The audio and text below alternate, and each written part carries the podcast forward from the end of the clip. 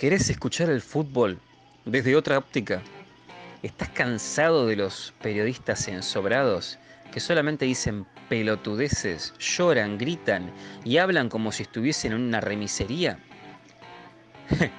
La pelota es mía. La pelota es mía. Sudamérica. Unida.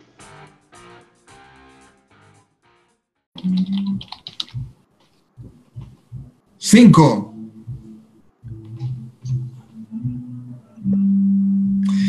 Y ya comienza Dame Gol América por el Facebook Live de La Pelota es Mía. Y también se acopla Radio Cinco Pinos de San Bernardo. Un saludo para nuestros amigos de Radio Cinco Pinos la casa de Autopase los días lunes. Y también estamos por el Facebook Live de Amarillo Somos Más de Ecuador, entiendo. Y también estamos por el Fútbol al Derecho de Colombia. Porque ya estamos con todo el ánimo, con todo el fuego, con todo el power, con todo el ñeque, con todo el nehuen. Nehuen significa fuerza en el idioma mapudungún de los mapuches en Chile y también en Argentina, también hay comunidad mapuche, por supuesto. Estamos con todo el ánimo. Vamos a hablar de varios temas. Se está jugando Copa Sudamericana, hay equipos de nuestros países eh, jugando Copa Sudamericana, se vienen las clasificatorias, ustedes ya nos ven con nuestras remeras, con nuestras camisetas eh, y también eh, la salud de uno de los más grandes, o para muchos el más grande futbolista de toda la historia. Siempre está la discusión de Diego Armando Maradona por el cual no ha estado bien eh, de salud. Saludamos a todos a quienes nos ven a esta hora, 22 horas con 15 minutos en Santiago de Chile, también en Argentina, y 20 horas con 15 minutos en Colombia y Ecuador. Hablábamos de Maradona y por lo mismo voy a comenzar con nuestro compañero desde Argentina, eh, Joe Sin, porque primero Maradona el día viernes pasado cumplió 60 años, un día después de que hayamos emitido el programa pasado donde tuvimos un gran invitado como es eh, Ricardo Gabriel Lunari. Maradona cumplió 60 años y hay que ser honestos. Muchas personas me decían, y llegó a los 60. El tema es que eh, su salud ha estado complicada, además por los excesos que todos sabemos que él ha, estado, eh, ha, incurrido ¿no? a lo largo de su, de su vida y, ha pasado ya por, por, temas de salud antiguamente, donde se hizo, hizo su rehabilitación en, en Cuba, por ejemplo. Hoy en día no ha estado bien, le encontraron un coágulo en el cerebro, habían dicho que su operación era exitosa. Y, preguntarte yo de inmediato, sí. para estos 60 años de Maradona, ¿qué significan para ti como argentino? ¿Qué significan para el pueblo de Argentina? Y preguntarte también desde ya por el estado actual de salud de, Maradona y cómo está el ambiente futbolero en Argentina por esta situación. Joe, ¿cómo estás? Buenas noches, bienvenido como siempre a Dame Gol América de la Pelota es Mía. Bien, buenas noches a todos, buenas noches América. Este, bien, primeramente lo que es Maradona por nosotros actualmente es... Hay una cuestión dogmática con Maradona, hay iglesia maradona, maradoniana, hay, es, un mito viviente y todos lo sabemos, pero sí también hay una gran eh, mayoría que lo vemos con mucha tristeza y mucha impotencia a la vez, porque Maradona jamás eh, cambió las malas juntas, las malas compañías, este, las compañías por interés, y él siempre fue una persona demasiado generosa y la gente se aprovechó mucho de él a lo largo del tiempo. Y bueno, además de los excesos que todos conocemos de él, que son de dominio público. Eh, el inconveniente con Maradona este, conlleva ya hace unos cinco años que tiene problemas a mi parecer y por lo que veo, son problemas de índole cognitivo. Ya no es el mismo de antes, eh, no puede articular palabras, se olvida, eh, se olvidó del cumpleaños del, esta vez tuvo unos problemas con el Kun Agüero porque se olvidó del cumpleaños del nieto, justamente. Eh, lo operaron del tumor en la cabeza, esto usualmente se debe a caídas, seguramente habrá tenido alguna o varias, eh, tiene un problema grande con el alcohol actualmente, porque si sabemos de Maradona es que tiene todos los excesos, juntos y mucha gente dice que es el perfecto ejemplo de lo que no hay que hacer. El médico este, dijo preocupado que después, que si bien la operación fue un éxito, que si bien este, a nivel físico está eh, evolucionando, presenta un cuadro de abstinencia. ¿Qué es lo que ocurre? Eh, se está olvidando de las cosas. Eh, al presentar ese cuadro de abstinencia eh, le genera una sensación de no saber dónde está, está como perdido, está desorientado, se olvida los nombres, bueno, que como si se hubiese dado un golpe grande en la cabeza y es un cuadro que el médico va a empezar a tratar. Así que además de la recuperación que tiene por la operación del, del, problema que tuvo en la cabeza, eh, se suma a este que va a tener que hacer una rehabilitación porque claramente no puede tomar más alcohol y, nada por el estilo y lo va a tener muy mal en los próximos días. Así que va a tener que además hacer un cuadro de recuperación. Y después en el plano futbolero, bueno, eh, lo tuvimos a Lanús jugando contra Sao Paulo. Eh, Lanús, eh, nos encontramos con un Lanús bastante inteligente que supo. Sí, vamos, vamos a ir con Copa Sudamericana para que vayamos. Está, pero está arriba de una moto, yo decía, ah, ahí, ahí. Más o menos, estoy, con los pelos al viento. vamos a ir con Copa Sudamericana también, eh, más adelante, pero bien, Yo, decía, yo decía al principio que estábamos todos con nuestras camisetas, con nuestras remeras de nuestros países, y tú estás con una particular de Argentina que uno de inmediato piensa en Maradona, de inmediato piensa en el Mundial de México 86. Cuéntanos de qué época es, tu camiseta y qué significa para ti. Esta camiseta es una remake hecha en el año 2005. Eh, la tela es diferente, no tiene las, este, las facetas eh, brillantes y mate. Esta es más lisa, es un estilo piqué y está basada obviamente en la camiseta del año 86. Nosotros eh, lo tuvimos a Lecoq durante un gran periodo de tiempo este, desde el periodo 82 hasta el año 87 aproximadamente. Y bueno, nada, eh, por supuesto conmemora, lo primero que se nos viene a la cabeza es el partido de Argentina contra Inglaterra. Eh, son, bueno, eran nuestros enemigos directos, una cuestión histórica, había un planteo político también en el medio, eh, pero bueno, todos recordamos bastante esta, que además lo usamos en un partido recordado muy duro por los cuartos de final contra Uruguay, en el que ganamos 1 a 0 con un gol de Juan Pedro, eh, Pedro Pablo Pasculi, un delantero de Argentinos Juniors. Este, y sí, sí, sí, no, no. El que ve la camiseta esta sabe perfectamente que la recuerda mucho más que la de la final contra la Alemania de Mataus, que usamos la de franjas celestes y blancas. Pero bueno, es todo, es todo un acontecimiento. La tengo inmaculada, la cuido muchísimo, la uso solamente para casos muy especiales. Y este es uno. Así ah, que ahí estamos, exactamente. Yo te tengo que hacer esta pregunta y se la voy a hacer también a todos los muchachos porque es una pregunta que es más vieja que el cachipún. ¿Sabes lo que es el cachipún o no? No, no sé, qué es el cachipún. Bueno, en Chile, en Chile, a ver, voy a ir con Miguel Relmuán y antes de hacerle la pregunta, explíquenle a los muchachos y a la gente que nos ve, Miguel, ¿qué es lo que es el cachipún en Chile? Miguel, ¿cómo te, ¿cómo, te, cómo, te, va, Miguel? Buenas noches. Hola, hola, ¿qué tal, Joaquín? ¿Cómo están, muchachos? Joe, Schubert, Harold, un fuerte abrazo.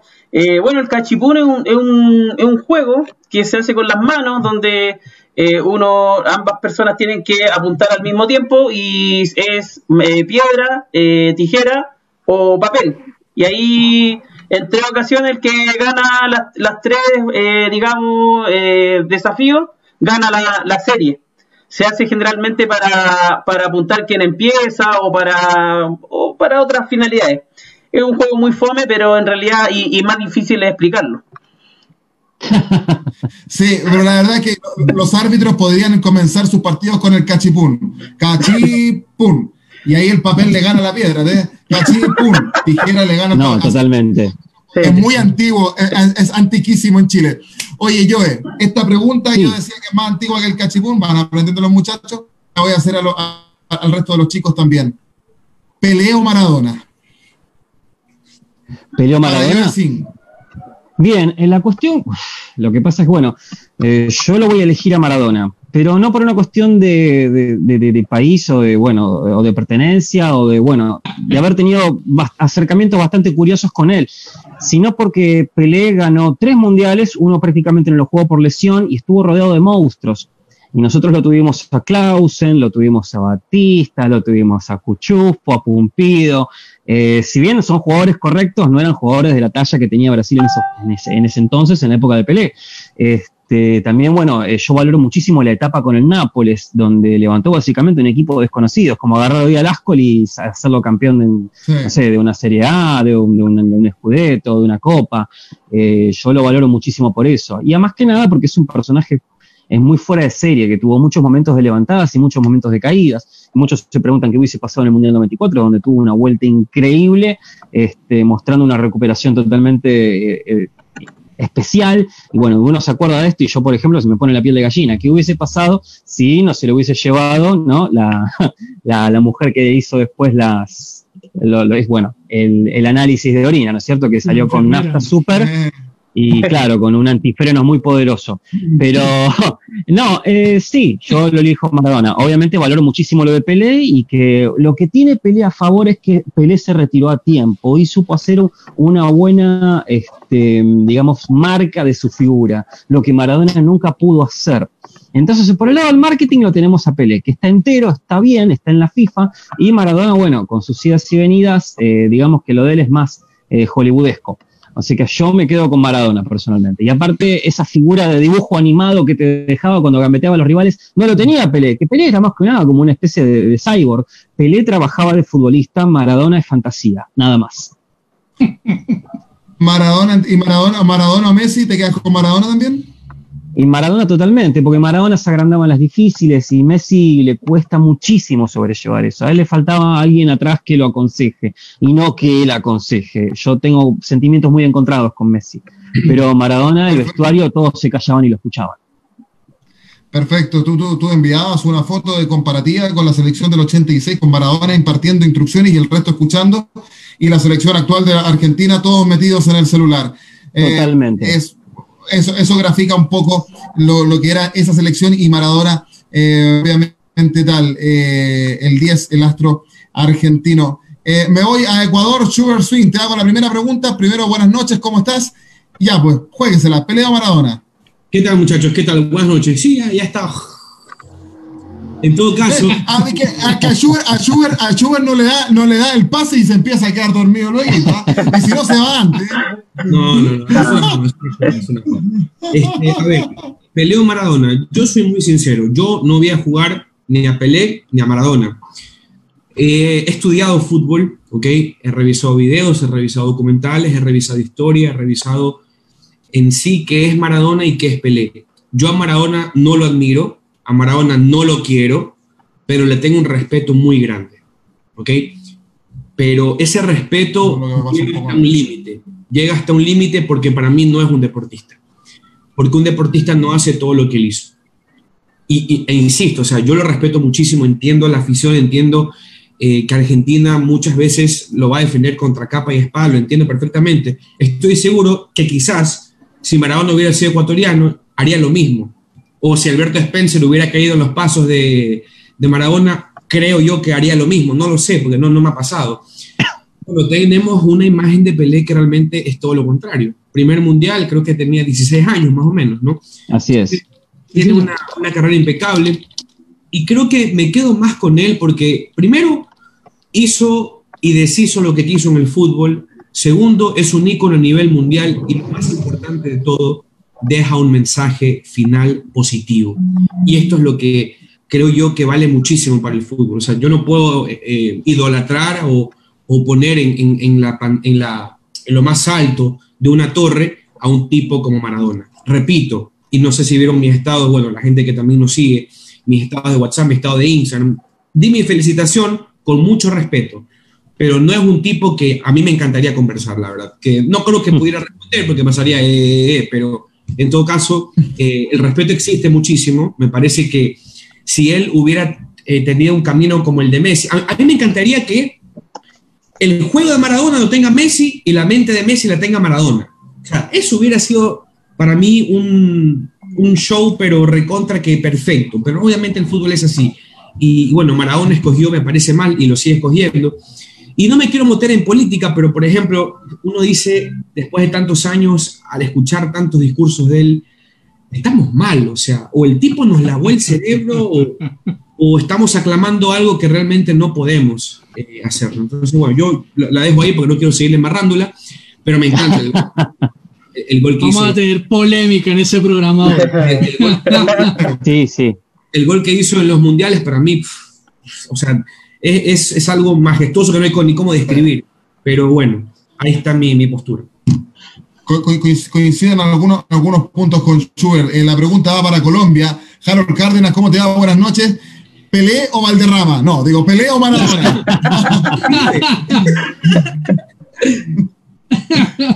Pero yo, Mis queridos contertulios, ¿cómo están ustedes? Una feliz noche. A ustedes y a todas las personas en Latinoamérica, todos y todas en Latinoamérica que nos están viendo esta noche a través de la pelota niña con este Amegol América. Eh, yo creo que en lo futbolístico Maradona. Yo alcancé a ver a Maradona, era, un chiquillo, eh, alcancé a verlo en el 90, vi la tristeza del 94. Eh, he visto también muchas cosas de Pelé, evidentemente nunca vi jugar en, vivo a Pelé, pero creo que Maradona representa ah. para el fútbol esa clase de jugador y esa gallardía que uno quiere ver hoy día en el campo. Además era un genio, era un genio, literalmente Diego Armando Maradona era un genio. Pelé también lo es siempre existirá la discusión y siempre saldrá el tema de eh, Pelé hizo mil goles, Pelé cabeceaba mejor, eh, usaba la diestra y a veces la, zurda, eh, ese gol casi, el gol maravilloso que hubiese sido el de México 70 contra Uruguay, que nunca alcanzó a entrar ese balón, en fin. Pero creo que Diego Armando Maradona reúne una serie de postulados que, que, por ejemplo, yo sé que la gente le cuestiona el tema de su, de su problema con las drogas y demás, pero pienso que Maradona también en su momento eh, supo plantar cara frente a una multinacional como era la FIFA.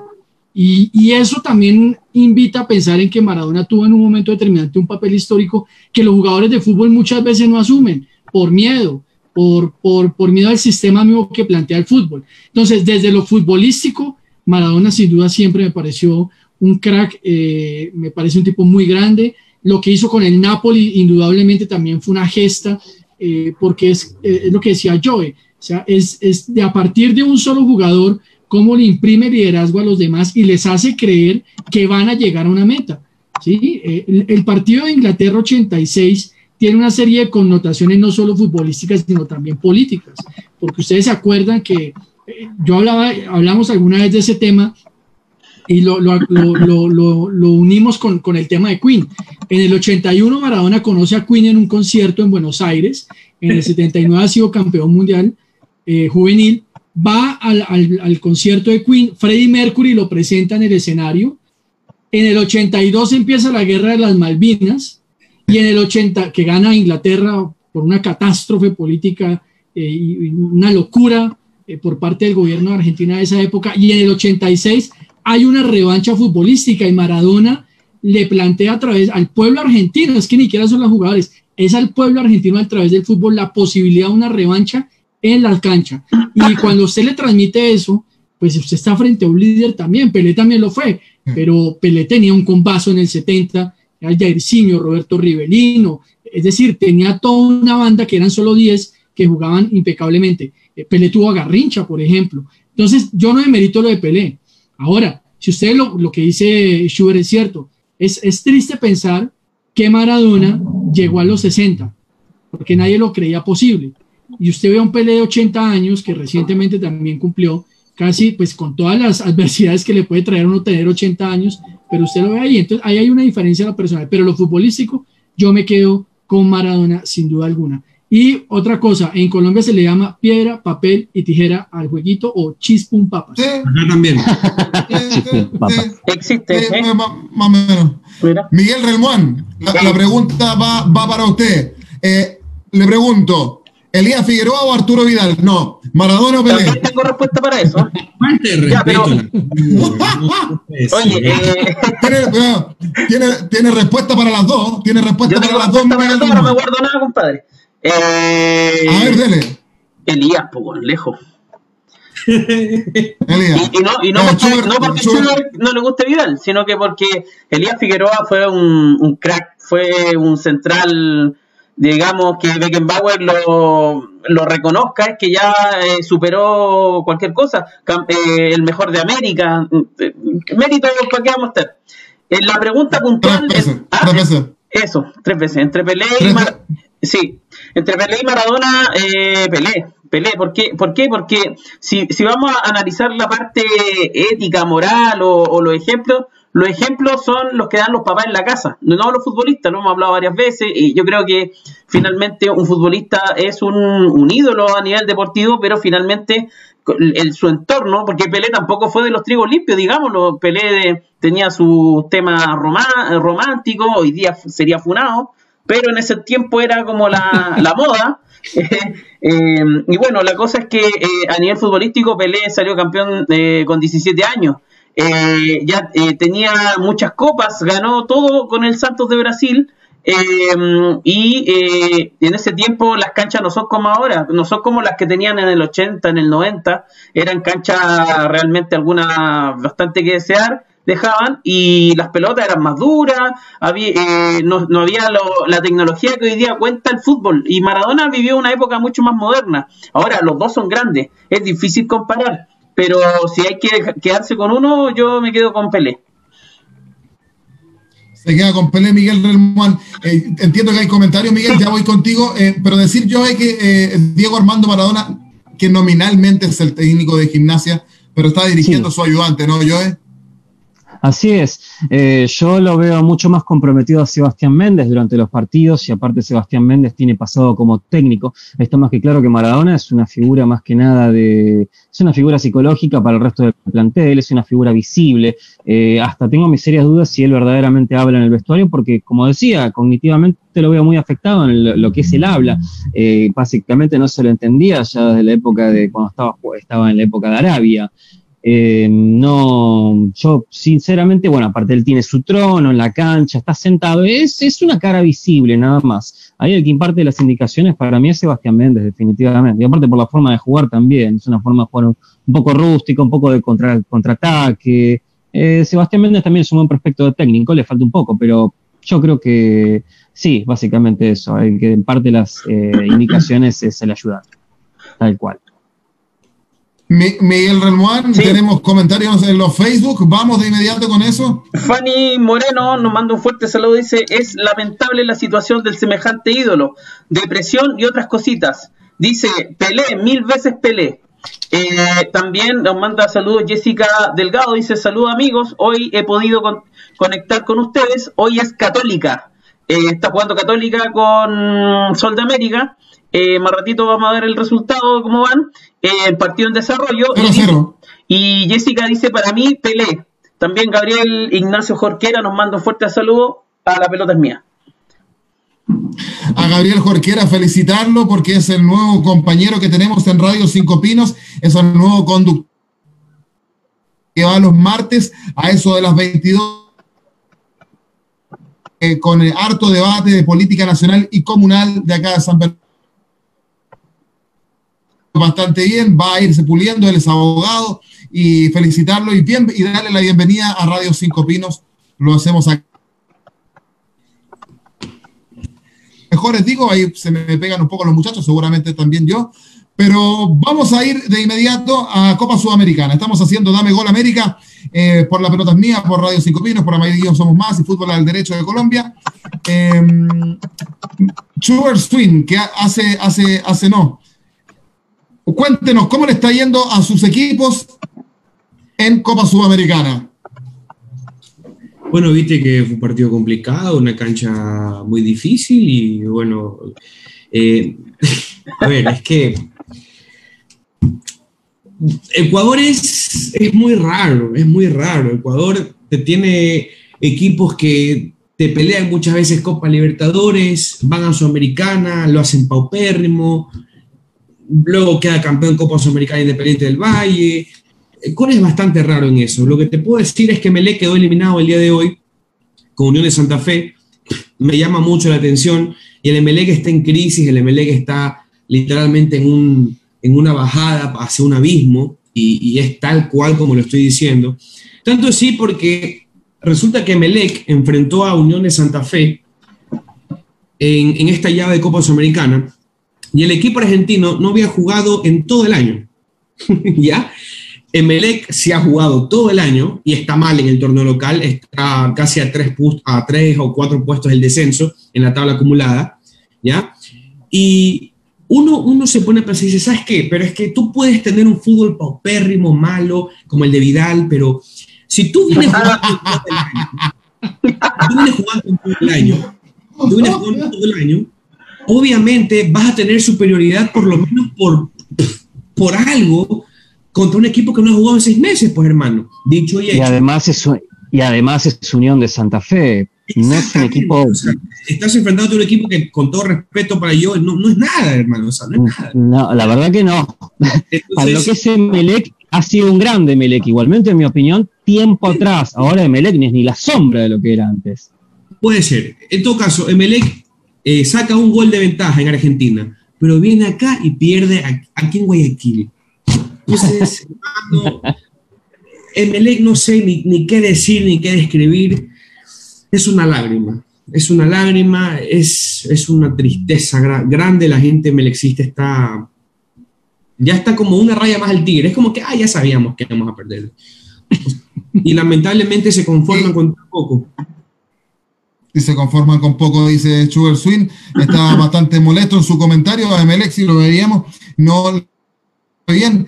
Eh, y, Harold, eh, los equipos colombianos en Copa Sudamericana, hubo uno que quedó fuera en manos de un equipo chileno que ya lo va a comentar eh, Miguel Relmuán, y, pero lo anticipábamos, lo dijimos, porque Harold nos decía, ojo con el Tolima, que está puntero en Colombia, y nosotros con Miguel le dijimos, ojo con la calera, que también está puntero en Chile. Ah, y, y, la verdad que se dio en el resultado. Empataron sin goles acá en Chile. Y yo le decía a Harold, cuidado, que la calera saca mejores resultados de visita. Y empataron a uno allá y clasificó por Copa, o sea, por, por, eh, por, gol de visita. Pero cuéntanos en general, Harold, cómo el presente y el desempeño de los equipos colombianos en Copa Sudamericana. Bueno, el presente, digamos que no ha sido tan benévolo como hubiésemos querido. A, a ver, yo voy a ser muy respetuoso frente a lo que es el torneo de la Copa Sudamericana. Es decir, la Copa Sudamericana es el torneo de segunda del fútbol en esta parte del continente. Totalmente de acuerdo. Por ahí. Entonces, los equipos que están ahí, pues de por sí ya vienen casi de un fracaso de no haber podido en Libertadores. Entonces viene la colcha de retazos y dentro de esa colcha de retazos de los, entre comillas, malitos, saque los menos malos. Y si usted entre esos menos malos también lo sacan, pues hermano, apague y vámonos porque algo está pasando. Harold, permite, perdón, perdón tenía que decirse y se dijo, hermano, disculpa que... es más, creo que me, quitó el comentario de la mente, ¿ya? y para toda esa gente azul, eh, esa, esa, gente azul del MLE, dense cuenta qué tan mal está el equipo para que uno de los malos te elimine uno de los más malos, ¿ok? perdón. Exactamente. Entonces, ahora, eh, digamos que el del Tolima y, y Unión La Calera, Evidentemente, tal vez desconocíamos el presente de los dos equipos, o más bien de Unión La Carrera, pero evidentemente uno de cualquiera de los dos que pasara iba a demostrar la casta que tenía como líder en su país. Unión La Carrera planteó un partido inteligente, lo que uno puede entrar a reprochar es cómo el Tolima consigue, entre comillas, un resultado fácil, no fácil, sino un resultado que le permitía en calidad de local aprovechar esa circunstancia y no lo hace. El equipo de Hernán Torres atacó por todos los lados, pero creo que la clave de Unión La Calera definitivamente fue el tema de la defensa. Una defensa muy bien posicionada, que supo aguantar y pues con eso les, le bastó para, para poder llevarse la clasificación. Ayer jugó eh, Millonarios y Deportivo Cali, los dos equipos colombianos. Eh, Millonarios que eh, lo hablamos extensamente el sábado venía una victoria contra, contra un rival eh, aquí fuerte que era Atlético Nacional, que causó de por sí la salida de Juan Carlos Osorio. Y eh, había perdido en condición de local Millonarios en el Campín eh, la semana pasada con el Deportivo Cali 2 a 1. Se veía muy complicado que se pudiera hacer algo ayer, pero finalmente se logra la victoria en el último minuto, lo que forzó a la tanda de los penaltis. Y aquí se me va a salir el alma del hincha, y es que no puede ser que un jugador eh, que representa una institución vaya a cobrar con tal displicencia y finalmente no se haya conseguido el paso a la siguiente fase. Entonces también, eh, pues hombre, Millonarios también que se ubique en ese sentido porque no estamos jugando a la Libertadores. Es el único torneo internacional que tenemos y hacemos, excúseme la expresión, este papelón. No es justo con la hinchada embajadora. Y ahorita, el Junior de Barranquilla, que también terminó pésimo en la Copa Libertadores porque hizo un papelón en la Libertadores, sabiendo que contrataron toda una nómina que aspiraba a ganar o a tener una mejor representación en Libertadores y aún así no pudo. Está jugando contra Plaza Colonia. En este momento, minuto 52, van 0 a 0. Ah, y lo de Nacional también es para olvidarse, porque Atlético Nacional, que es un equipo representativo de Colombia, tampoco puede salir, es decir, estamos hablando de Atlético Nacional que hace cuatro años fue campeón de la Copa Libertadores, que trae un recorrido y que internacionalmente tiene un nombre y que ayer pierda con River Plate, que creo que en Uruguay. De Uruguay, el de Uruguay. el River Plate, porque aquí le dicen River Plate, pero este es River Plate en Uruguay. Eh, también despachó a Nacional, vino y le hizo partido, le, plantó cara aquí en Colombia, eh, le empató, que ya era un signo de la crisis que venía para el equipo, eh, pierde luego en Bogotá y ayer perdió en Uruguay con una, una presentación también vergonzosa, se trajo un 3-1 que hoy eh, genera también un movimiento y un remesón al interior de, del equipo de la ciudad de Medellín. Eso es básicamente lo que nos está trayendo, pero muy preocupante. me parece muy preocupante el, nivel del fútbol colombiano, eh, lo que está presentando, porque ni Libertadores y en Sudamericana pues nos queda solamente el Deportivo Cali, que esperamos una, haga una buena gestión. Y permítame, mi querido Joaquín, aquí saludan a través de Facebook Joana Munevar, Carlos Rodríguez, eh, Edgar Ortiz, eh, un, gran amigo, eh, Viviana Castillo y Liliana González que nos saludan, todos opinando acerca de Peleo Maradona. Bien, una pregunta, Harold. A, Arango se lo quieren comer vivo, ¿no es cierto? ¿O, o leí mal? Es Santiago Montoya, Santiago Montoya, que, porque el Chicho Arango es, la, es el jugador que está ahorita sacando la cara en el equipo, que también lo voy a decir con todo respeto, para que Chicho Arango sea la figura del partido del equipo, algo no están dando también.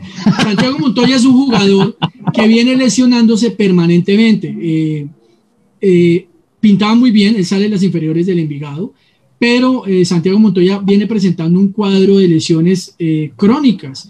Eh, se le había vuelto a dar la oportunidad de volver, estaba volviendo a pocos. digamos que hoy la polémica gira en torno a que ayer, previo al cobro del, penal, se le acerca a David González, que es un veterano de mil batallas en el fútbol.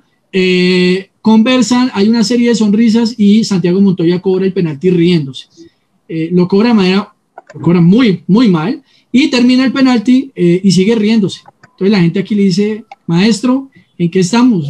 Con todo, sea el equipo que sea, eh, puede ser Millonario, Santa Fe, América de Cali, Nacional, pero maestro, estamos en un momento en donde estamos definiendo el paso a, la siguiente fase y no fue capaz. Además, el arquero acababa de atajar el penalti, es decir, era hacerlo y seguramente nos llevamos la ventaja adelante. Entonces, hoy el palo es para un jugador que es displicente al momento de cobrar un penalti y también yo pienso que eso llama a los jugadores a tener respeto por las instituciones. Es decir, uno tiene que también asumir y ponerse en ese momento en el, rol que le toca.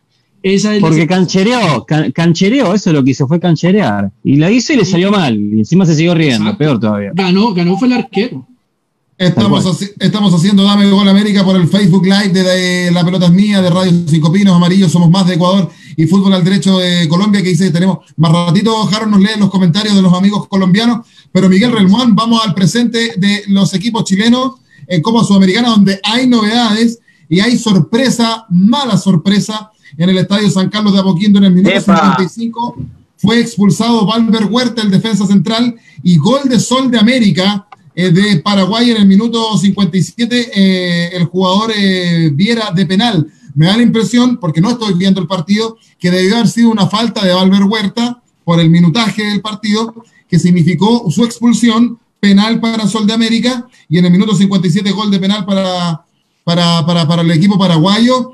Es un resultado sorpresivo no es lo que se espera por un equipo como Católica Miguel Relmuán, que está puntero en el fútbol chileno y que a nivel internacional por Dios que ha dejado que desear, por Dios que no rinden sus jugadores en selección chilena, porque lo lógico sería, muchachos de, ustedes de Latinoamérica, que los jugadores del equipo que está puntero en su liga rindan también en el, en el plano internacional y también en su selección. No está pasando eso con Católica.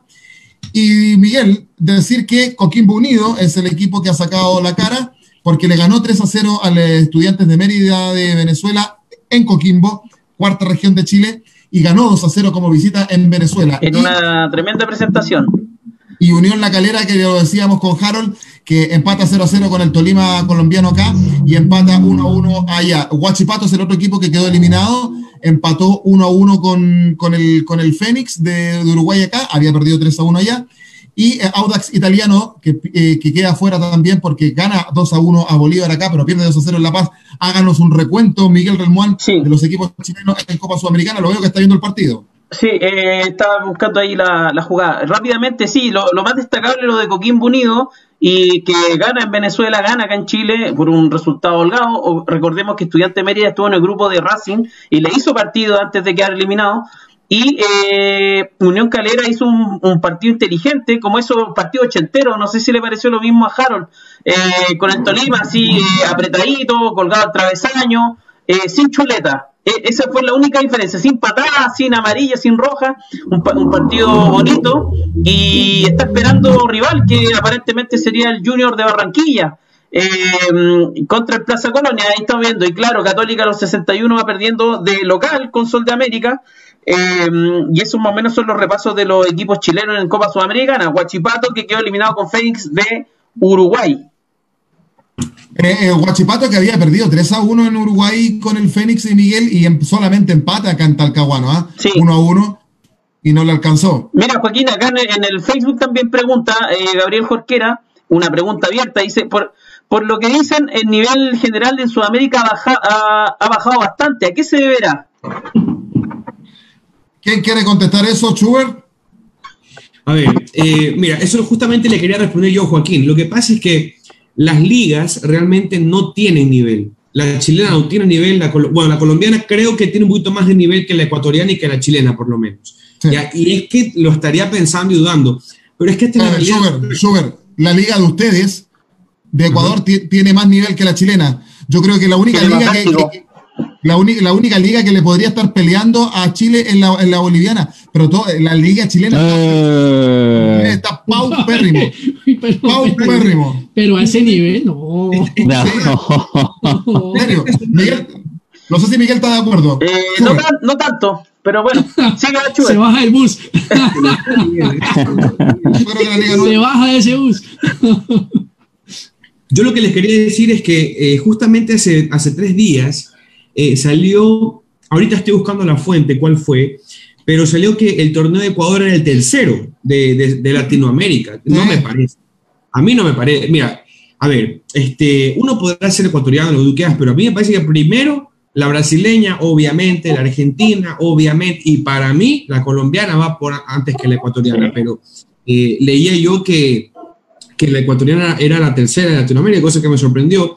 Eh, pero sabes que respondiendo a la pregunta de la, de la, de la persona que, que, estaba haciéndola, es que en Sudamérica recordemos algo, muchachos. Nuestros jugadores, bueno, en mi caso no, digamos que yo soy parte de ustedes, porque en mi caso no, pero la, base de la selección, mmm, no sé si es que sea acá en, en Latinoamérica.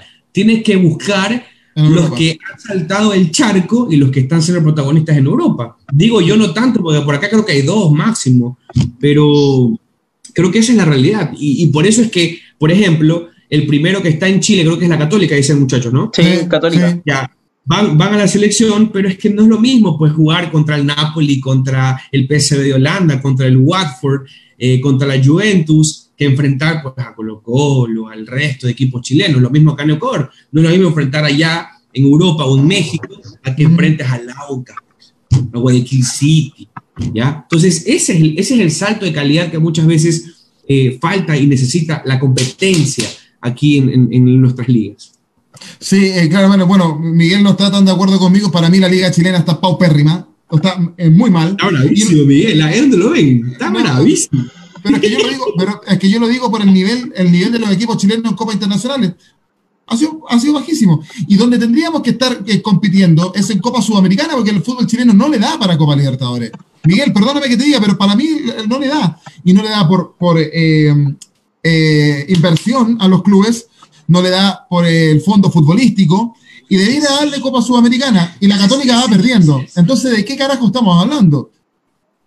Eso, ese es el tema. La Católica debería ir ganando en este momento. Y va, va mira, lo empató con gol de Buenanote, Joe Sting. Buenanote. Pero, fue, pero, pero, este resultado no le sirve. Con este resultado pasan los paraguas. Sí, con este resultado faltan los, los paraguayos. Minuto 65. Tienen, tienen, tienen, una liga bastante floja. Bueno, bueno, quiero saber, ya antes, antes, de ir con Joe para los presentes de los equipos argentinos en Copa Sudamericana, ¿por qué crees, eh, Miguel, que la liga chilena no es tan mala como digo yo? O sea, eh, con respecto a la liga boliviana, la peruana, la ecuatoriana, cada liga tiene sus particularidades. Yo creo que eh, si hablamos de ritmo, de vértigo, la colombiana a mí me dejó sorprendido. Yo el otro día vi el partido de Millonarios con con el Nacional, sí, eh, tremendo, o sea, hizo un, tiempo extraordinario millonario. El tema es que juega la mitad de semana y queda eliminado de Sudamericana. Esas son las cosas que un poco dice eh, Schubert, de que eh, los niveles no son constantes. ¿no? En Europa te juegan, hoy día, eh, por ejemplo, el, comentarista de DirecTV Sports decía que el, estudiante de Mérida había jugado siete partidos en 15 días y eso lo encontraba una exageración. Y preguntemos en Europa cuántos partidos juegan en 15 días.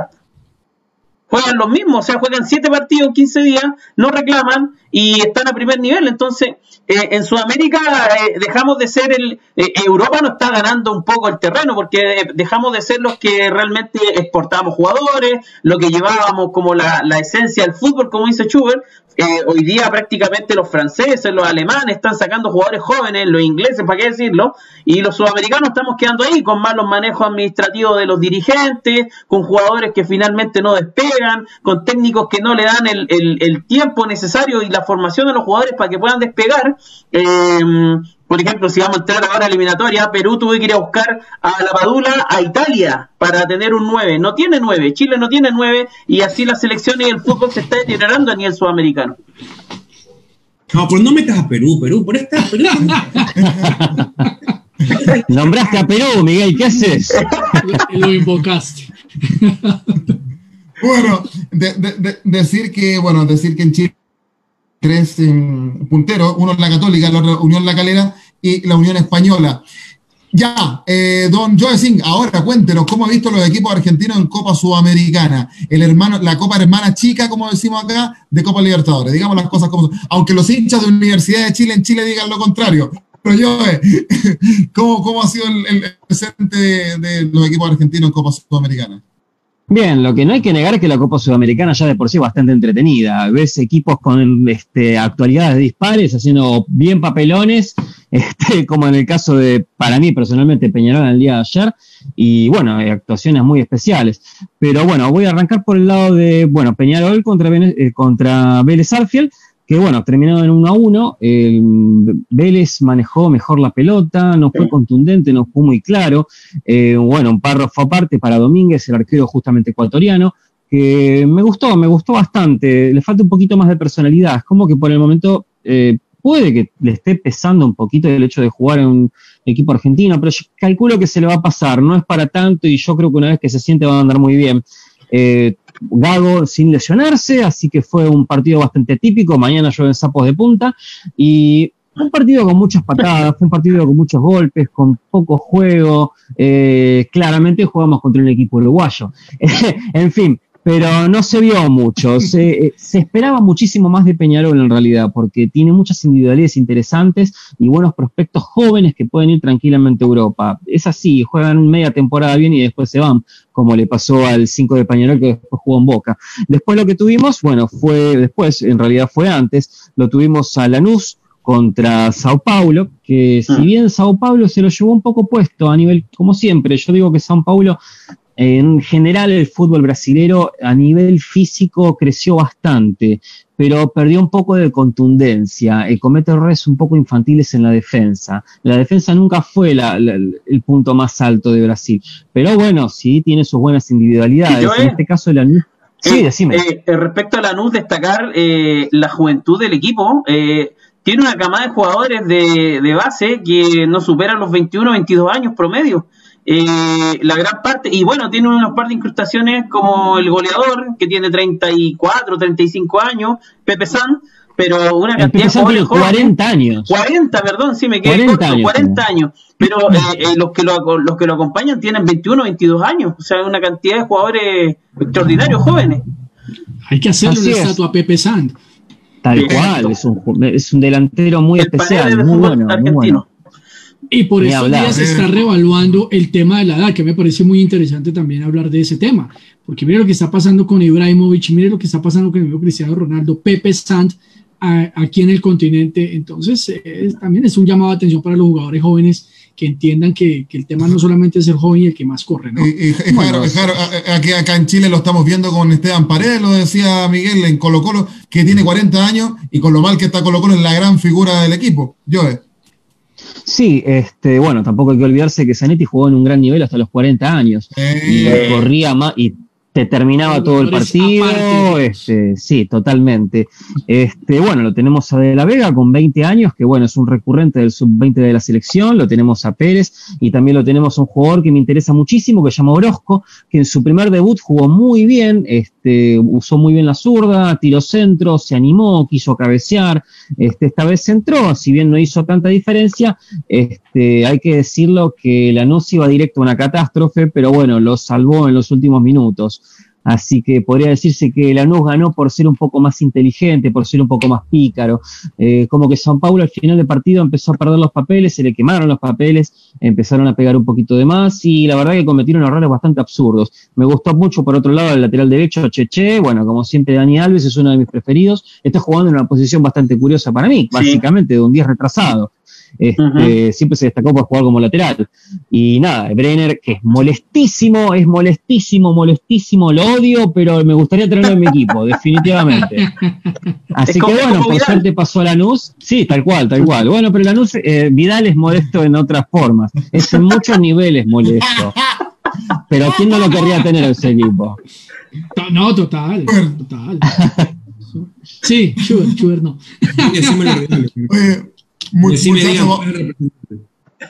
Muchachos, vamos a pasar a. Eh, ha sido el presente de los equipos sudamericanos, quienes representamos acá en, Dame Gol en Copa Sudamericana. Vamos a ir a clasificatorias, pero Harold, entiendo que hay comentarios también en, eh, fútbol al derecho. ¿Sí, adelante? Claro que sí. Bueno, aquí nos dice Joana Munevar: el problema global del fútbol sudamericano es que no dejan madurar a los jugadores. Si les ven un talento, los sacan muy biches. Biches aquí es jóvenes para Europa, dejando descuadernados los equipos. Eh, Vivi Castillo, para mí el mejor Maradona. Eh, Carlos Rodríguez, me quedo con lo que dijo Calamaro. Maradona no es una persona cualquiera, es un hombre pegado a una pelota de cuero, tiene el don celestial de tratar muy bien el balón. Una canción sota. Eh, Edgar Ortiz, amigazo, me quedo con Pelé, no, no la voy a cantar. dice, buenas noches, me alegro de verlos y escucharlos a tan buenos panelistas. Y Liliana María González nos dice, buenas noches, un gusto escucharlos de nuevo. Saludos para toda la gente de Colombia. Está pidiendo la palabra eh, Schubert. Sí, por favor. Yo, yo quiero, Harold, ¿cuál fue la persona que dijo el tema de venderlos rápido al extranjero, por favor? Repitamos el nombre de la persona que lo eh, Joana Munevar. Joana, bueno, déjame decirte que tú eres una chica inteligente, que tiene más neuronas que muchos en, nuestro, en nuestro continente. Y voy a explicar por qué. Porque lamentablemente, como el fútbol es monetizado al 120% y como el fútbol es el segundo negocio más importante del universo, acá, por lo menos en Ecuador, y hablo por, por lo, que veo, por lo que veo que sucede en, en, mi país, un jugador tiene tres partidos buenos, tiene 22 años, Jaime Iván Caviedes de la época. es cierto, es verdad eso. Me acordaba de Caviedes. Y uno se queda pensando, hermano, y dice, o sea, si una persona que no tiene neuronas y está con un micrófono dice eso, hay 20.000 tarados que lo repiten. ¿ya? ¿Y, eso, ¿Y eso qué genera? Eso genera que, que el representante te está diciendo Caviedes Junior, pide más, pidamos más, pidamos más, vendámoslo a México, vendámoslo al de acá. Van a México, van a otra parte del mundo y lo regresan. Peor que deportado, hermano. ¿Por qué? Porque no los dejan fortalecerse, porque no los dejan crecer futbolísticamente. Hay un jugador acá en Ecuador y los barcelonistas me van a dar palo. Eh, y no es por clase social, por si acaso, porque muchos sí lo hacen por clase social. Yo no lo hago por eso. Hay un jugador, no sé si ustedes han escuchado de él, muchachos, Leonardo Campana. Leonardo Campana fue el goleador del sudamericano en el 2019, si mi memoria no me falla ya donde Ecuador fue campeón sudamericano. Y este chico fue justamente el que le decían, el nuevo Caviedes, el nuevo Caviedes ha llegado, ¿ya? Y el chico, a mí me parece que es un buen jugador, que si lo formas bien, lo, lo, terminas de, fortalecer futbolísticamente y, también psicológicamente, podrá ser un crack. Pues el tipo con 21 años estaba en, las reservas de Barcelona, exactamente, véanlo ahí en pantalla, muchachos. ¿Ya? El, chico subió, a la primera de Barcelona, es decir, en el, equipo, en el equipo ya profesional, después del sudamericano, jugó creo que tres partidos, nunca fue titular, nunca se ganó la titularidad en Barcelona, de Ecuador, y lo vendieron a Europa. Lo vendieron a Europa. ¿Ya? Y uno se pone a pensar y dice, a ver, pero, seamos serios, pues. Ni siquiera en Barcelona eres titular y lo mandas al pobre chico a Europa y dicen, no, pero es que va a crecer allá en Europa. Y si, si Europa, jugará partidos. Recién creo ahorita que está jugando dos, ha jugado dos partidos de lo que ha salido. Entonces, esa, esa es la realidad. Y discúlpeme que me siento tan eufórico, pero, por ejemplo, eh, eso es lo que pasa siempre acá en Ecuador y el futbolista lamentablemente le han metido o le han quitado neuronas del cerebro acá en Ecuador, les han dicho, tienes que irte a México, tienes que irte a México. Entonces pasa eso, de que lo lanzan y regresan. A ver, ahí está la pantallita, me está enseñando. Ahí está Leonardo Campana en el, en el equipo inglés. Wolverhampton, sí. Exactamente, exactamente, ¿ya? Y, y, eso, eso quería decir yo, muchachos. Para mí, lamentablemente, queremos, los queremos como lanzar a la rueda muy rápido. Miguel Ramón, yo totalmente de acuerdo con lo que dice Schubert porque lo hemos vivido acá en Chile también, ¿ah? Sí, sí, lo hemos vivido con varios jugadores. De hecho, el defensa, mm, muchos defensas se han ido jóvenes, ni siquiera han debutado en sus clubes y tampoco juegan, en, se, van muy verdes para allá. Eh, la mayoría de las veces acá en Chile se dice pasan por Argentina y Brasil, después te vas a Europa, lo que le reclamamos un poco a Matías Fernández, que fue el mejor de América el 2006. Hermano, pero tú por lo menos tienes una escalerita de pasas a Argentina y a Brasil. Acá no. Acá es pasas de Ecuador a Europa, pasas de Ecuador a México. Es lo que están pidiendo acá. Yo, y te juro que a mí, a mí, a mí al principio yo pensé que era, no sé, alguna obsesión, pues ya después me di cuenta que nada, pues hermano, nada. Esto, esto, Acá, acá había un caso, por ejemplo, Chuber y muchachos de eh, Diego Rubio. Los Rubios son una dinastía en el fútbol chileno con el pájaro rubio padre. Primero había otro rubio que era un arquero, que era el, era el abuelo rubio, que no destacó tanto. Después viene el, el, Eduardo Rubio padre, que fue para mí el mejor de los rubios, un puntero pero rapidísimo. Acompañante de Zamorano. Acompañante de Iván Zamorano en el San Galen de Suiza. Después tuvo tres hijos. Estuvo Eduardo Rubio, em, eh, el hijo mayor, que destacó Mm. Algo, después Matías Rubio, que fue el que menos destacó, y el último Diego Rubio. Y ahí me quiero detener, muchachos, porque Diego Rubio irrumpió en Colo Colo como goleador, partió debutando con goles, estuvo cinco meses, lo vendieron y nunca más. Ha tenido algunas nominaciones, ahora está en la MLS, pero no destaca. Y es por, lo mismo que, cuenta eh, eh, Schubert Swing. Eh, porque los jugadores no se pulen en sus ligas y tienen que jugar acá y tienen que debutar en sus clubes y tienen que, y quieren y tienen que conseguir cosas importantes con sus clubes en Chile. Y sobre todo si son, o en, sus países también, y sobre todo si son clubes que son de renombre, que son, que son clubes grandes, gana algo primero con tu equipo y después te vas, en lo que uno, uno, uno pensaría que tiene que ser así. Bueno, eh, por ejemplo, un, eh, jugadores ecuatorianos por Argentina, el más conocido en estos momentos es Oscar Bagui, que bueno, en el día de, eh, bueno, el último partido de Melec jugó, por ejemplo, como lateral izquierdo ya con 37 años. jugó, por ejemplo, acá en el 2001-2002 en Argentino de Rosario. Hoy Argentino de Rosario está en la D, en la quinta categoría del fútbol argentino, y Deportivo Riestre en el 2002, que ahora está en el Nacional B y tampoco pasó, pasó sin pena ni gloria. Y básicamente fue jugador ecuatoriano, uno de los entre todos más conocidos y con más rodaje. Así que Schubert un punto. tengo una, pregunta. ¿Puedes repetir? Creo que o entendí yo mal o no, o no, conozco a ese jugador, hermano. ¿Podrías repetir, por favor, lo que, lo que dijiste? Oscar Bagui, un lateral izquierdo que, bueno, actualmente está jugando en el Emelec. De... ¿El Emelec? A ver. No estoy pensando. Yo quiero intervenir un momento para decir una cosa que, que, Schubert, lo dice y es claro, y es ese remoquete que le queremos dar a los jugadores muchas veces. Lo decía Schubert, el nuevo Iván Cavieres, el nuevo Aguinaga, el nuevo Pío Valderrama, el nuevo no sé qué cosas. Entonces, eso también le afecta al jugador. Aquí hay, aquí hay el caso, lo, lo hablamos permanentemente con Joe, Marlon, con Marlon Moreno, el Messi negro. el Messi negro. Imagínense esas vainas. Marlon Moreno tuvo un partido genial con Atlético, dos, tres partidos con Atlético Nacional, va a la selección Colombia, hace un gran partido y de inmediato se fue. ¿Y qué ha sido de Marlon Moreno? Nada, nada porque además esos jugadores, los jugadores de fútbol deben estar, o sea, la profesión, porque esto es una profesión, la profesión del fútbol tiene muchas adendas y muchas circunstancias alrededor. Está la parte física, evidentemente, está el tema técnico, porque no todos los jugadores tienen que seguir trabajando su técnica permanentemente. Está el tema mental y el tema emocional. Es decir, usted saque un pelado de 18 años eh, que de pronto, eh, porque eh, al menos en Colombia pasa muchas veces esa circunstancia, que tenía un modo de vida que no era el que puede vivir como jugador de fútbol y de un momento a otro le sale una, una, una cosa diferente y, evidentemente el choque cultural también pega mucho. Entonces, esto no lo entienden los equipos porque ustedes lo han dicho. La mayor multinacional del mundo que se llama la Federación Internacional de Fútbol Asociado FIFA ve al fútbol como un negocio, que eso no es malo porque de por sí tener y emprender y estar dentro de un sistema, un modelo económico capitalista no es malo. El tema es hasta qué punto por la voracidad misma del negocio, yo me llevo por delante a las personas. Y eso es lo que finalmente pasa muchas veces con los jugadores de fútbol. Son jugadores que uno ve, están, van, hacen una carrera, consiguen dinero, pero nunca más vuelve.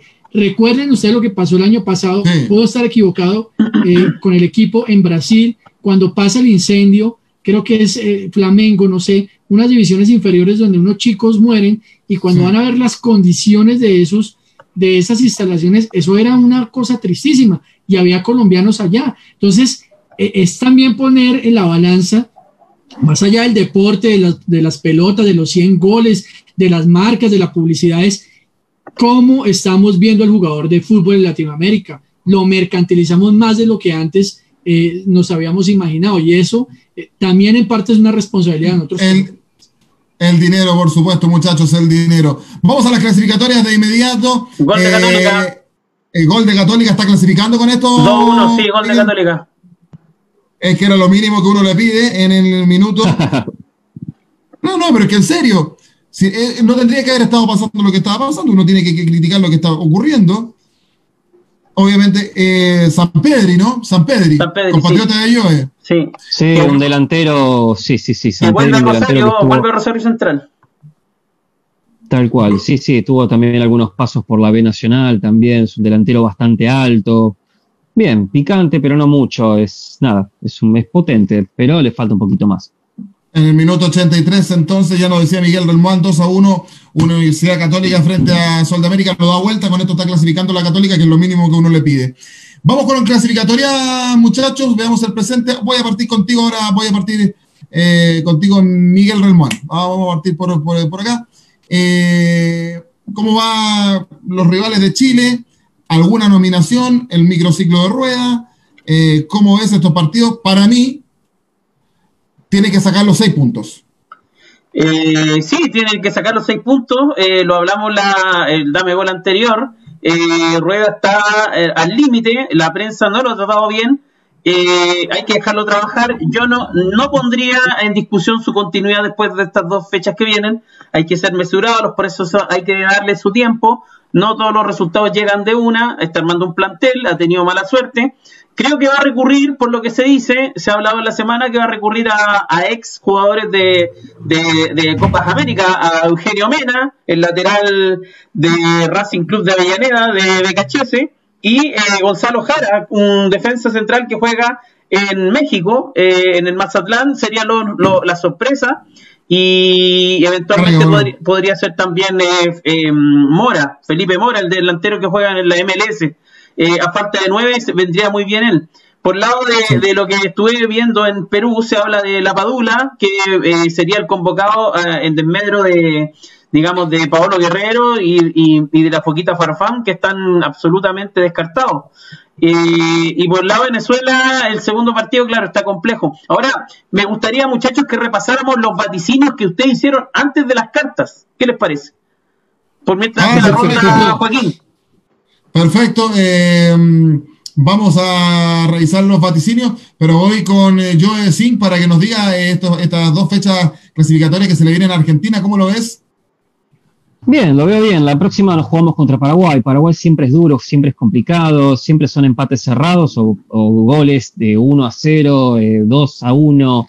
Está bastante cerrado el asunto. Una de las cosas bastante curiosas con las que me encontré es que quieren convocarlo de vuelta al Kun pero se acordaron de que se volvió a lesionar.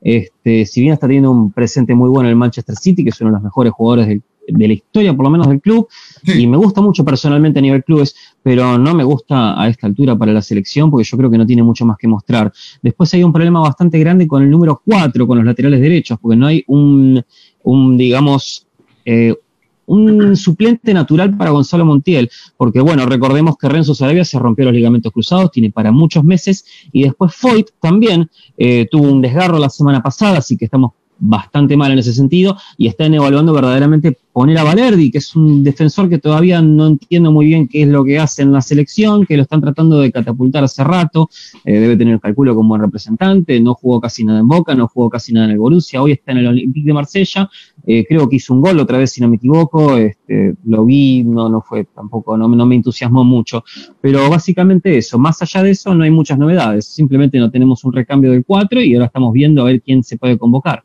También es una lástima que no tengamos un número 4, ¿no? sino que teníamos varios antes. Pero bueno, así está la actualidad hoy en nuestro fútbol. Siempre con el problema del 4 y siempre viendo cómo poder reemplazar a Zanetti, siendo que un tiempo se dijo que era Mufa, pero bueno, cosas que dicen, viste, en épocas así.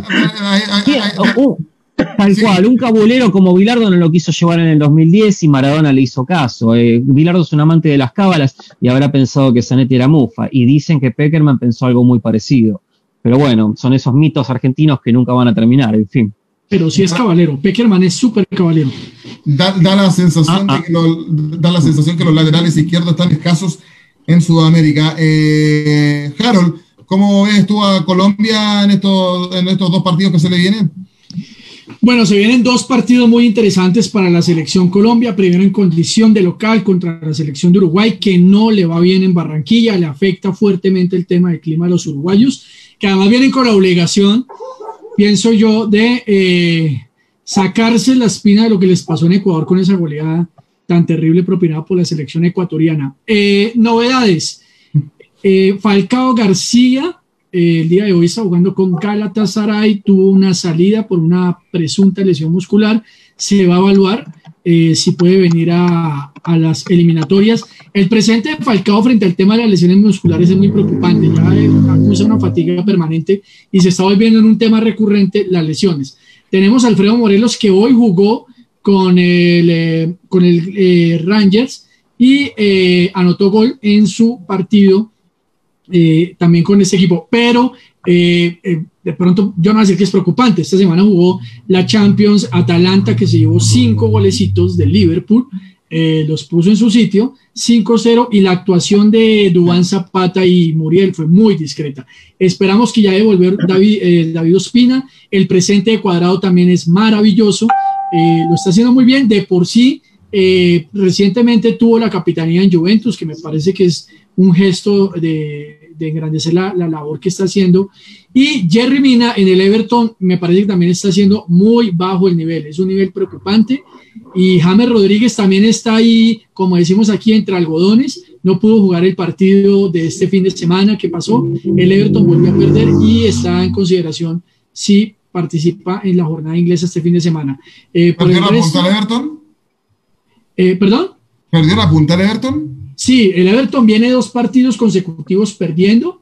Eh, creo que el anterior fue con el Southampton y este domingo, ya ahorita les recuerdo con quién fue, porque mi memoria me está fallando en este instante.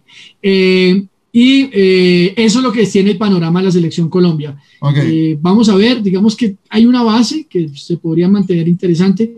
Y luego, pues vamos a ver cómo nos va en Ecuador, que es una plaza difícil para la selección. y vamos a ver qué vamos a apostar con Schubert en este programa. Eso. Partido, partido que les va a enfrentar eh, Sugar Swing, va a jugar eh, tus selecciones Ecuador contra Colombia y va a tener otro, otro partido eh, fundamental como esa Ecuador que quedó bien expectado, que tú tenías muchas dudas antes de la clasificatoria. Este, cuando conocimos a Schubert estaba muy angustiado porque no tenían entrenador, después lo tuvieron y, y, no tenía, ¿te acuerdas Miguel que Schubert no, no estaba no estaba muy convencido de lo que ya podía hacer Ecuador, pero hoy por hoy has tenido muy buenas críticas a nivel sudamericano en general. Partió muy bien Ecuador y además con jugadores muy jóvenes, Schubert, ¿y cómo crees tú que se le vienen estos aprontes a, tu selección?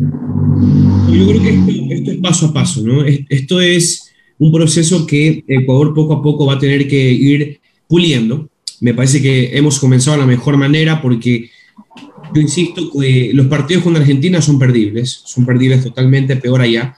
Eh, y siempre es importante ganar de local. Si Ecuador gana sus partidos de local, tranquilamente puede clasificar al Mundial. Ahora, em, yo creo que también hay algo muy importante y es que cuando hay confianza, cuando hay un camerino tranquilo, cuando hay un, un capitán y un director técnico sano, coherente, inteligente, el, barco puede andar tranquilamente. ¿ya? Y es lo que va a pasar en Ecuador si es que las cosas siguen como están. Ahora, viendo lo futbolístico, a ver, yo pienso que no va a haber mucha más novedad en esta convocatoria. Podría sumarse la de Damián El Quito Díaz, porque ahora sí está habilitado, ya puede ser convocado a la selección nacional. Creo yo que va a estar. Alfaro en una rueda de prensa admitió que sí lo quería en la selección pero eso habría que verlo con, el pasar de los días. Me parece que esta semana ya lo van a definir el tema de, los convocados. Vamos a hablar de, los partidos ahora. Ecuador-Bolivia y Ecuador frente a la selección colombiana. Ecuador-Bolivia creo yo que es un partido difícil solamente por el tema de que Bolivia en casa intenta siempre hacerse más fuerte, ¿no? Ahora, yo creo que Ecuador no debe complicarse porque está jugando en un clima donde tú también juegas. Entonces, es un partido que en ese sentido está equilibrado y creo yo que Ecuador va a sacar eh, por encima un poquito más el, hecho futbolístico que para mí Ecuador, bueno, ya, ya creo que vamos a ver ya mismo el, tema de los, de los resultados, pero yo creo que Ecuador le va a ganar a Bolivia y bueno, el partido Ecuador-Colombia, eh, yo creo que Ecuador es favorito, sin embargo, me parece que no puedes confiarte contra Colombia. O sea, para mí hay tres selecciones con las que no te puedes confiar. Brasil, Argentina y Colombia. ¿Ya? Esas tres selecciones creo que son las que uno hasta el minuto 90 no puedes eh, darte por ganador por más que estés 2 a 0. Y miren lo que le pasó con Uruguay. Empezó a golearlo, sí, lo basurió, lo que tú quieras, pero le metieron goles de penal y, tan rápido. Entonces, eso es lo que Ecuador tiene que ir corrigiendo y puliendo poco a poco. Pero sí, para mí Ecuador es, es, candidato a ganar los dos partidos que para mí vendrían muy bien, porque tendríamos nueve puntos en la tabla de posiciones. Pero en todo caso, tampoco quiero ser tan como, como Mickey Mouse, de que todo lindo y todo precioso, porque Colombia es Colombia, ¿no? Colombia es Colombia y Colombia eh, es una selección muy respetuosa, una selección bastante difícil de vencer. Yo me acuerdo cómo nos pintaron la carita aquí en Quito, 3 a 0, y lo acuerdo aquí, camiseta azul, me acuerdo de cuadrado también. Entonces, eso de que Ecuador juega en Quito y por eso va a ganar, eso ya no existe, muchachos. Y vamos a, partir con ustedes después, ¿ah? cuando estemos ya revisando los resultados de esos partidos. Pero Miguel Relmuán, porque estamos haciendo todavía Dame Gol América a través del Facebook Live de La Pelota es Mía, que es nuestro canal de Facebook oficial, pero también estamos a través de Radio Cinco Pinos en San Bernardo, de Amarillo Somos Más de Ecuador y de Fútbol al Derecho de Colombia. Miguel Relmuán, ¿Tú tienes los vaticinios de todos nosotros ahí para los resultados de esta clasificatoria, eh, Miguel? Así es, Joaquín. Eh, hace unas par de semanas, bueno, hace unos par de días, digamos, eh, todos los que estamos acá, los panelistas, eh, dejamos nuestros vaticinios antes de las cartas, ya para ver cómo estamos ahí con el olfato goleador, los resultados. Voy a, voy a repasar los resultados por partido. Bolivia-Ecuador. Miguel 1 a 1, Joaquín gana Ecuador 2-0. Eh, Harold gana Ecuador 1-2. Eh, Schubert gana Ecuador 1-2. Y Joel Singh empatan 1-1. ¿Qué te parece esos resultados, Schubert? Schubert, eh, tienes el, el micrófono silenciado. Ya, ya, me di cuenta, ¿sabes qué? Me mareé. Si se puede, si es que no es mucho pedir, no no me vayan a pegar si es que se puede nada más, pongamos los números en pantalla, porque yo creo que todos nos vamos a marear con tanto. La, pusiste difícil. No, no, no. Eh, para, la próxima. Ya, pero mira, en resumen, eh, yo y yo, yo y yo decimos que empata Bolivia con Ecuador y el resto dice que gana Ecuador en Bolivia. Ah, tú por la pica de Vidal, nada más, hermano. Tú sabes que Corval. Pero en todo caso. Bueno, Está bien, está para, bien. para Argentina-Paraguay, eh, todos dieron que ganaba Argentina por diversos resultados. Para Colombia-Uruguay, eh, todos dijeron que ganaba Colombia, excepto Joe Sin, que dice que gana Uruguay. Qué ah, eh. así que ¿Dónde ahí fue? En Barranquilla. sí. ¿Por qué Sí, dio la ganadora a Uruguay?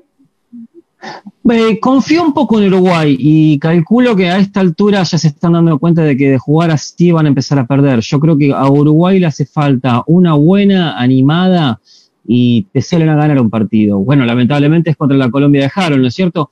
Pero yo creo que Uruguay tiene equipo como para hacerlo. Yo creo que necesitan despertar. Si no despiertan ahora ya es tarde y para mí van a, van a salir a ganar y puede ser que tengamos un batacazo, entre comillas, porque Uruguay siempre para mí a nivel sudamericano fue un grande, pero bueno, yo este, personalmente creo que van a levantar y la, la bisagra justamente va a ser contra Colombia, lamentablemente para Harold, pero bueno, me puedo equivocar también. Fue más que nada una corazonada en sí. Veámoslo en la Pues, carta pero- luego. pero Miguel es grosero, loco. Miguel le puso 3 a 0 de Colombia Uruguay, hermano. Oye, eh, el clásico del Pacífico, Chile con Perú, todos dieron por eh, ganadora a Chile, excepto Sugar Swing. ¿Qué pasa, Eh, Sugar ahí? empate. A ver, yo, les he, yo les he dicho siempre que para mí las dos selecciones son enemigas mías. Yo les he dicho. Yo a ustedes los quiero, los, los tengo aquí guardados en el corazón y en la mente porque hablamos siempre y los, los, los- los respeto muchísimo, muchachos. Pero para mí, Perú y Chile es como que me digas que, que no sé, que, que, que venga, que vengan los rusos con los chinos a Ecuador. O sea, Estaba pensando lo mismo, estaba pensando lo mismo. algo así, hermano. Entonces, Una eh, levantada marxista. Para mí, para mí- para mí los dos empatan. Si no es 2 a 2, 5 a 5, 10 a 10. O- o- o- Oiga, Chuber, pierden los dos. y se van los- Si yo pudiera, pierden los dos. Quiere Claro. la sí. votación de Trump. Sí. Schubert, Schubert, eh, Schubert, si fuera chileno, vot- hubiese votado rechazo. Y si, hubiese, y, si, y si fueran los estadounidenses a Ecuador, ¿los recibe con los brazos abiertos? ¿Me estás preguntando? Sí. Yo eres de, yo eres de Team Trump. Sí, yo soy Team Trump. Definitivamente que sí. Soy Team Trump, soy Team Anticorrea, por si acaso. Soy Team Anticorrea, soy Team. Ya, pero oye, es, es fútbol, así que sigamos. Eh, Brasil-Venezuela.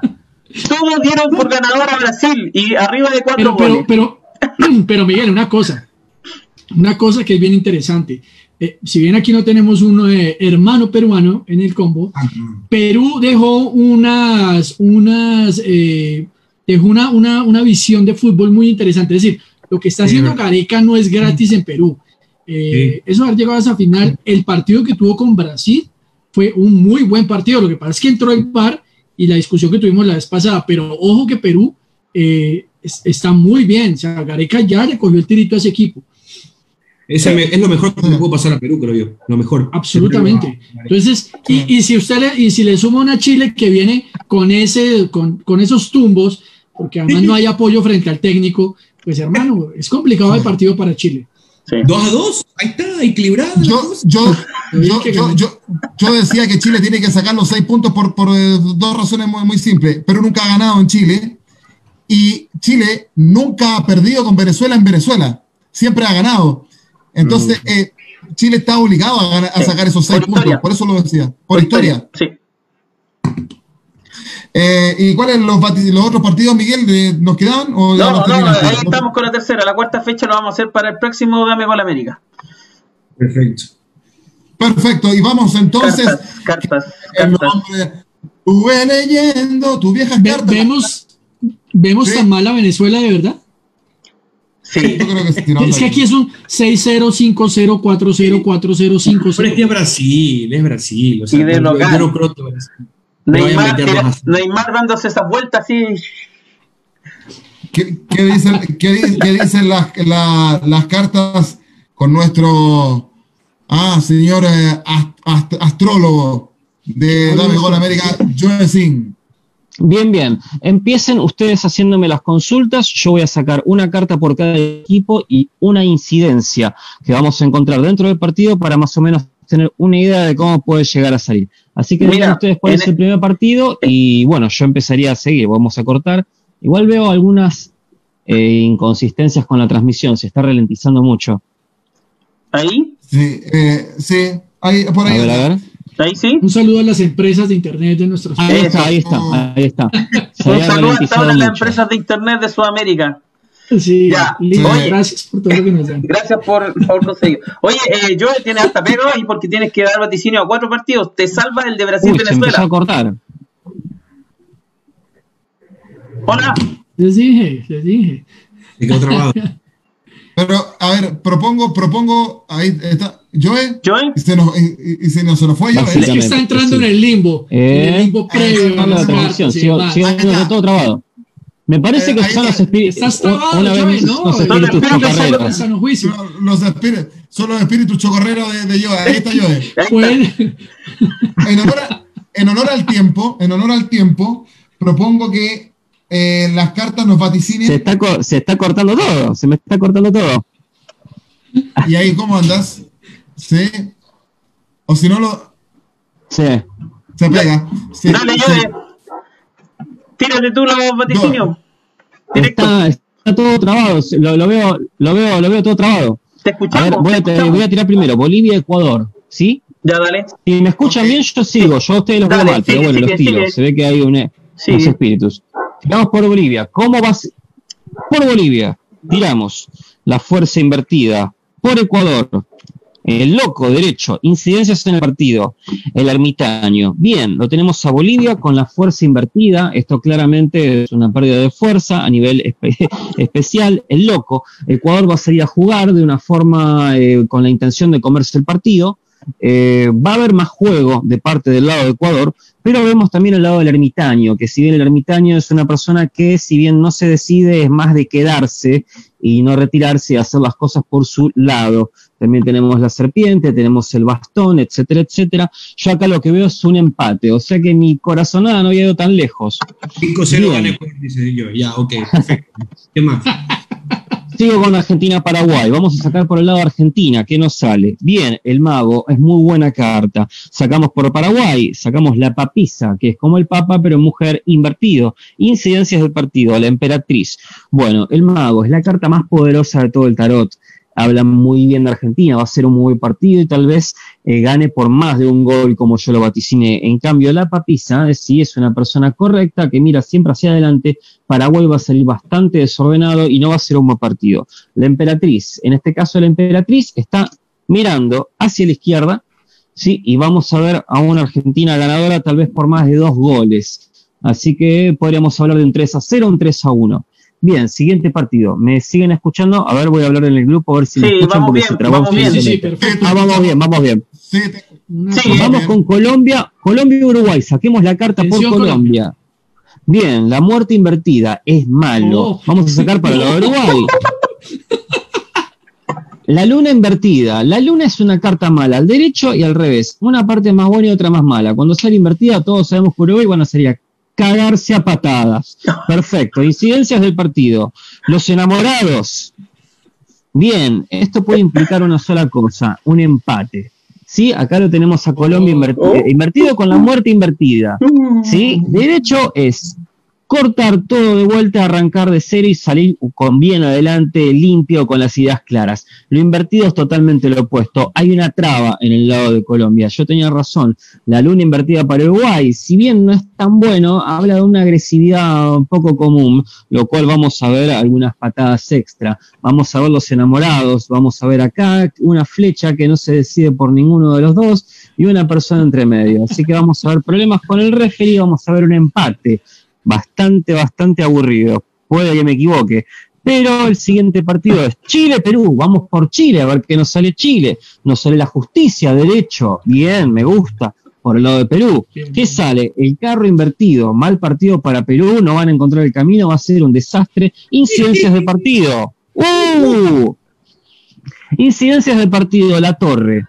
Sí, posiblemente encontremos un buen cambio. En este caso, a favor del ganador. Chile gana, pero va a haber un, bar- un buen cambio. Se ve que noto que hay un recambio generacional en Chile y tal vez los cambios que ponga Chile vayan para mejor. Esto está bueno. Chile posiblemente gane 2 a 0, 2 a 1. Ahora vamos a sacar por el lado de tan, tan, tan, tan Brasil-Venezuela. A ver si la pegamos. Por el lado de Brasil tenemos el diablo invertido. Son 6 o Tenemos 7 Brasil el- el diablo invertido en Brasil. Acá vamos a ver que la localidad de Brasil pesa fuerte y vamos a ver un referee bastante, bastante parcial. Y acá tenemos del lado de Venezuela. Aquí el no, aquí no va a. No, el Papa invertido para el lado de Venezuela es malo, o sea, no es algo bueno, no es algo calmo, el Papa es calmo, tiene aplomo, tiene justicia, tiene llegada, lo opuesto es todo lo opuesto, es algo bastante negativo, y las incidencias del partido, la templanza. Este, sí, naturalmente estamos hablando de un triunfo bastante holgado de Brasil, con mucha tranquilidad, pero me llama la atención el diablo invertido. El diablo invertido indica que Brasil eh, va a tener mucho el referee a favor, aunque no es necesario, pero ya lo vamos a ir viendo en el desarrollo del partido. Yo creo que en el segundo tiempo vamos a ver cuatro goles. Así que por este lado ya terminamos. Bastante interesante, pero se acerca bastante lo que yo decía en mis este, corazonadas. Primero fueron corazonadas, después con las cartas. Y como detalle en particular, bien en vivo, bien a live. Así que interesante. Bien, bien, lo tenemos bien. bastante interesante. Tenemos goles, Profesor tenemos Queiroz, por favor, vea las cartas, profesor Queiroz. Aplausos para la- las cartas de Joe Sin. Nosotros Muchas estamos gracias. Decir que la Católica le ganó finalmente 2 a 1 a Miguel Relmuán Sí. al Sol de América, tapándome un poco Bien, bien, boca. bien. Me- menos mal que ganó la Católica y clasifica a octavos de final por Copa Sudamericana. Muy cortito, Miguel Relmuán, antes de finalizar, se reprogramó el partido de Colo Colo Deportes Antofagasta, ese partido que se había suspendido porque eh, no se habían hecho los PCR los jugadores de Colo Colo previo a Copa Libertadores. El partido es el martes a las 11 de la mañana, Miguel Relmuán. Así es. Y comienza la segunda, de posterior a ese partido, comienza la segunda rueda del campeonato nacional. Ganó Perfecto. Magallanes también, ganó Magallanes, iba tercero en la primera vez para los muchachos. Eh, Magallanes, Junior vamos, empató Magallanes. con, con Plaza Colonia y avanza. Avanza Junior. Rival de rival de- Unión La Calera. Junior Unión La Calera. Unión La Calera. Otro, Otro colombiano. colombiano para la calera Sí. entonces. Perfecto. Don Chuber Swing, que le vaya bien, que tenga un excelente fin de semana, que usted tiene todo, todos los fines de semana para usted son buenos. ¿ah? Así que, ah, que le vaya muy bien. Gracias. somos Yo quiero agradecerle siempre por, por acolitar eh, y por aguantarme también. Yo sé que frego muchos. Con, ah. No, Ustedes te queremos, ustedes te queremos, te queremos. Ustedes, Venga, tengo que va. llevarlos al asilo. Yo tengo que llevarlos al asilo. Yo recién estoy, estoy como. eh, eh, ah, no, no. Mágicamente. Oigan, permítame mandarle, por permítame por favor mandarle un saludo a mi gran amigo, mi pana Kevin Suárez Avilés, que está que me apoya. Yo como estoy en clase, sabe que tengo clase de 6 a 10 de la noche, eh, entonces me está diciendo, oye, tienes que hacerlo acá, tienes que hacerlo acá. A las 11 tienes que mandar este trabajo y el otro. Y también el otro saludo para mi profe José Delgado, que es de esta materia. Profe, pásenme ya y ya sabe. pues ya. Usted es hincha del MLE, usted es un, un hincha que, que sabe de lo que tiene que hacer. Pilas entonces. Ahí nos vemos en el próximo semestre pasando esta materia. Fuerte abrazo, chicos. Y que gane, que gane quien tenga que ganar. Pasaste con un cuatro. Perfecto. Crack, Schubert, crack. Crack, crack. Don, Ja- don Cárdenas, que tenga buenas noches. Saludos para allá, para Colombia. Muchachos, muchísimas gracias de nuevo a toda la gente en Latinoamérica por el vernos, acompañarnos. Estamos creciendo. Eh, a la gente de Fútbol al Derecho en YouTube, no se les olvide suscribirse al canal. Y quiero saludar al profesor Mauricio de la Maza, que hoy tuve la oportunidad de conocerlo, conversar con él, que está viendo la transmisión. Chileno de nacimiento, colombiano nacionalizado. Joe Sin, que te vaya muy bien, que tengas un excelente fin de semana. Un abrazo enorme, gigante para Argentina. Muchísimas gracias a todos una vez por invitarme con ustedes. Este, espero que los vaticinios sean bastante cercanos y bueno, por un buen partido, por una buena jornada. Así que a todos y muchas gracias. Miguel Relmuán, que tengas un excelente fin de semana, que tengas buenas noches. Igual para ti, Joaquín, un fuerte abrazo a toda la gente de Sudamérica, a Joe, a Harold, a Schubert. Así que un fuerte abrazo y nos vemos la próxima semana con el- los post partidos de la fecha clasificatoria. Yes. Post partido ya.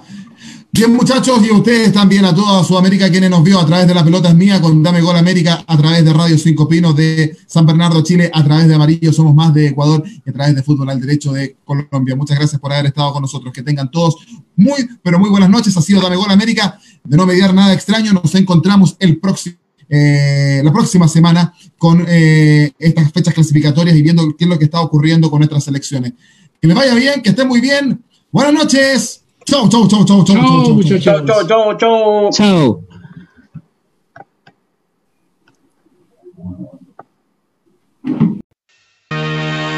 Gol, gol, gol, golazo. Terminaron los minutos más fabulosos para hablar del balompié nacional e internacional. Fue La pelota es mía, que regresará en otro momento junto a Miguel Relmuán y Joaquín Ormazábal.